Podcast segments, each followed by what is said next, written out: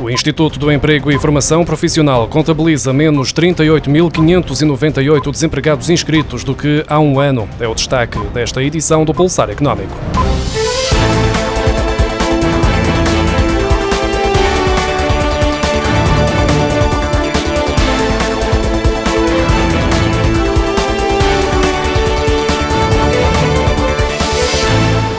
Instituto do Emprego e Formação Profissional registrou pelo quarto mês consecutivo uma redução do número de desempregados inscritos. Julho fechou com 368.704 desempregados com inscrição ativa nos centros de emprego, o que representa menos 9.168 desempregados inscritos em relação a junho e uma redução de 38.598 na comparação com julho do ano passado. O setor do alojamento e restauração foi o que registrou a maior queda do número de desempregados inscritos, ao registrar uma redução de 5 5,4% em comparação com o mês de junho e de 19,1% face a julho do ano passado. Este é o setor que tem sofrido o maior impacto das medidas de contenção da pandemia.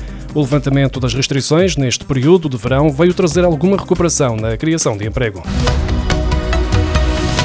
final do mês de julho, o Instituto do Emprego e Formação Profissional contabilizava 5.746 casais em que ambos os elementos estavam registados como desempregados, o que representa menos 814 casais nesta situação em relação a julho do ano passado, o equivalente a uma redução de 12,4%.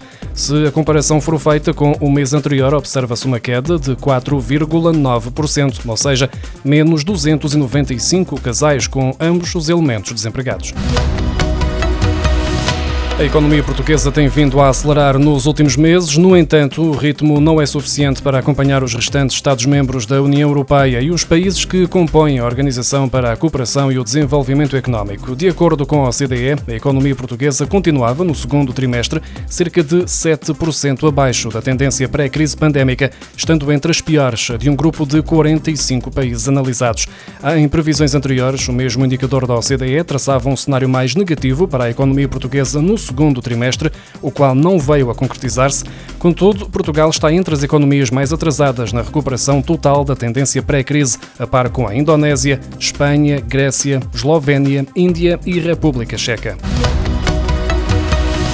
Portugal recebeu esta segunda-feira 1.960 milhões de unidades de direitos especiais de saque, o correspondente a 2.373 milhões de euros, na sequência do acordo de distribuição proporcional à sua cota no Fundo Monetário Internacional. A emissão de direitos especiais de saque é um instrumento criado pelo FMI para dar liquidez e ampliar os recursos disponíveis dos países com necessidades financeiras. Um plano que funciona como um aumento de capital do Fundo Monetário Internacional para reforçar o combate à pandemia e relançar o crescimento económico.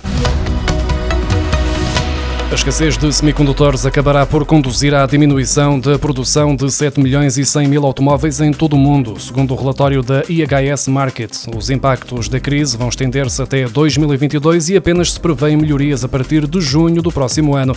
Além da quebra acentuada das vendas que o mercado automóvel estava a sentir desde o início da pandemia, agora vê-se confrontado com os atrasos nas entregas de automóveis para responder às encomendas dos clientes. As seguradoras da União Europeia vão partilhar através de uma lista única os acidentes de viação que são reportados pelos condutores. Desta forma, qualquer companhia de seguros poderá ter acesso à informação sobre os acidentes, mesmo que tenham ocorrido noutro país da União Europeia.